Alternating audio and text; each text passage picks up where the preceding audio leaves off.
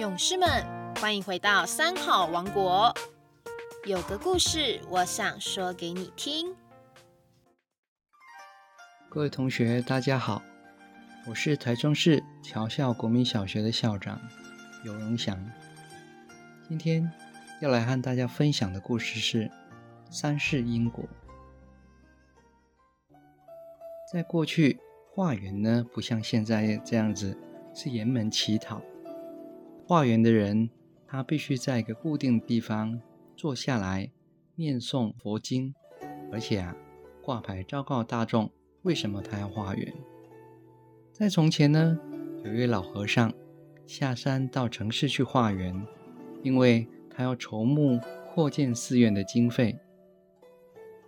那么这一天呢，他坐在街口念佛诵经，已经七天了，可是。他却化缘不到半文钱。有一位卖烧饼的小朋友，每天经过这个街口，看到老和尚日复一日的曝晒在烈日之下，却化不到半个铜钱，心生同情，于是就把口袋里面卖烧饼所得的钱悉数都捐出来。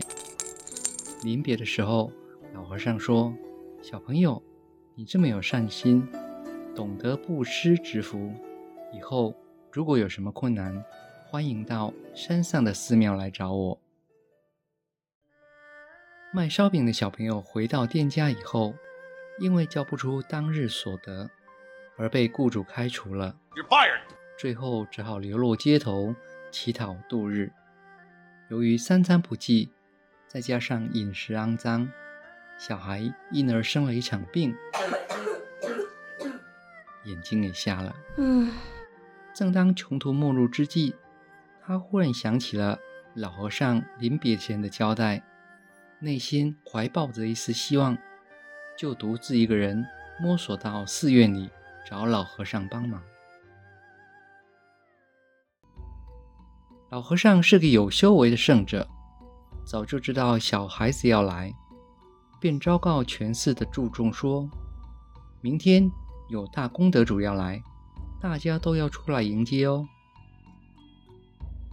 隔天，大家遵照老和尚的指示，一大清早就在山门口列队欢迎。只是一直等到太阳都快下山了，也还不见有什么大护法来。正当大家感到纳闷的时候，老和尚就问：“我们的大护法来了吗？”这时候。专门接待宾客的知客师上前来禀告：“老和尚，大施主是没有。我刚刚有一个又脏又臭、瞎了眼的小乞丐，拄着一根拐杖闯进来。我怕对尊贵的功德主有不礼貌，就要他离开了。”老和尚一听，急忙说：“快快快，快把那个小孩子追回来！他就是我们要迎接的大功德主啊！赶快把他带回来，迎为上宾，妥善照顾。”知客师听了以后，赶快要人沿着山径追回小孩。幸好小孩子的脚程不快，总算及时把他带回到寺中。住在寺院里的日子，小孩子的生活受到很好的照料。可是万万没有想到，有一天他去上厕所的时候，竟不小心跌进茅坑里，淹死了。这个消息慢慢的被传开来，同时闲话也开始了。他们说：“你看，不做好事也就罢了，原本卖烧饼糊口不成问题，一旦做了好事，不但失业，连眼睛也瞎了，最后还跌进厕所里淹死了。”村民们奔相走告，说信佛布施得不到善终好报，不仅不再烧香拜拜。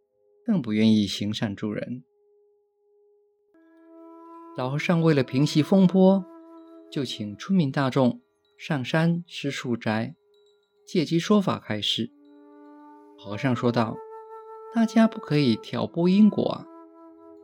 这个小孩子原本要受三世罪业：第一世受穷苦报，第二世受瞎眼报，第三世还要受溺水报。”就是由于他布施的功德，而让他三世的罪业一次就受完了。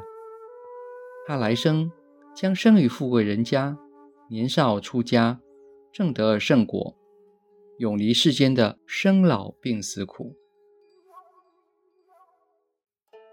常常有人说，为什么他作恶多端却不受恶报？另外一个人行善积德，反而受到苦果？其实不然的。佛教讲到因果，都说三世因果，意思是因果业报有时候不能只看眼前，要看三世。有一首寄语说：“善恶到头终有报，只争来早与来迟。”欠人的债，有朝一日必定要偿还；所造的业，也必然要受报。所以，我们要想未来获得好的果报，今生此时就要努力培植善的因缘。各位小朋友，我们今天故事的分享就到这边了。听完了三世因果的故事，您有什么想法呢？